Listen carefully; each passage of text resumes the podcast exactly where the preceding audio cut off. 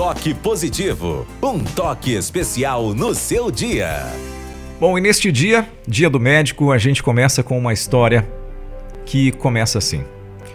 Um médico relatou que certo dia foi chamado para atender a um agente de seguros chamado Bill Wilkins, que acordou pela manhã num hospital para alcoólatras. Com profundo desânimo, Bill perguntou ao médico: Doutor, quantas vezes eu já estive nesse buraco? 50, respondeu o médico. Você já se tornou um dos nossos mais velhos pacientes. Esse vício vai acabar me matando, o senhor não acha? indagou o Bill.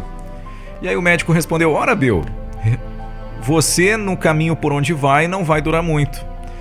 Então, que tal se me deixasse tomar um traguinho? sugeriu Bill com o rosto iluminado.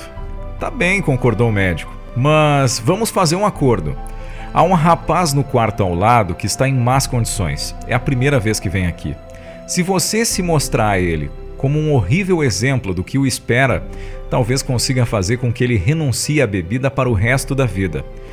Em vez de zangar-se, Bill se mostrou interessado. Tá bem, respondeu. Mas não se esqueça da garrafa quando eu voltar. O rapaz estava mesmo em péssimas condições. Bill, que se considerava incapaz de convencer a quem quer que fosse, mal pôde acreditar na sua própria voz quando começou a insistir com o moço. O álcool é uma força externa que conseguiu vencê-lo. Só outra força poderá ajudá-lo. O nome pouco importa, o importante é que essa força está dentro de você. Fosse qual fosse a reação do rapaz, Bill acabou por se impressionar a si próprio. Ao voltar para o seu quarto, esquecera o trato feito com o médico. Os resultados foram tão eficazes que ele se tornou o fundador de um movimento muito útil para os que perderam a fé em si próprios. O nome desse movimento chama-se Alcoólicos Anônimos. E por mais difícil que esteja a situação, sempre haverá uma solução possível, basta que a busquemos com disposição e coragem.